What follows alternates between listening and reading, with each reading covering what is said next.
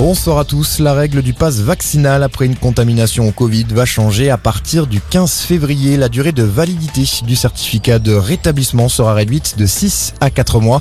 Hier, le cap des 35 millions de personnes ayant reçu leur dose de rappel a été franchi. À peine quelques jours après son entrée en vigueur, des milliers de Français ont de nouveau défilé aujourd'hui pour marquer leur opposition au pass vaccinal. Mobilisation assez faible à Paris, quelques centaines de personnes se sont rassemblées en début d'après-midi au Trocadéro. Ils étaient 900 à Nice, 650 à Strasbourg ou encore 250 à Lille selon les chiffres communiqués par la préfecture.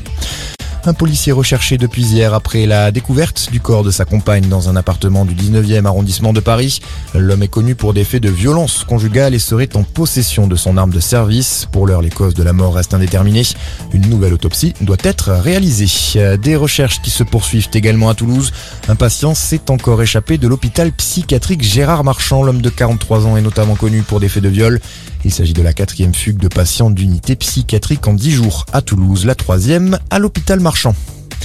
Je serai le président de l'écologie et du pouvoir de vivre. Le candidat des Verts, Yannick Jadot, dévoile ce samedi à Lyon son programme pour la présidentielle.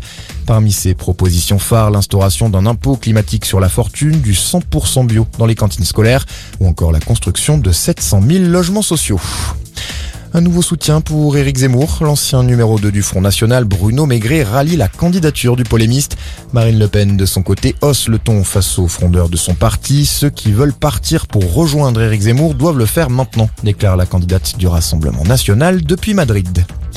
Et puis en rugby, Bordeaux-Bègle conforte sa place de leader du top 14, victoire 23-10 cet après-midi en match d'ouverture de la 16e journée.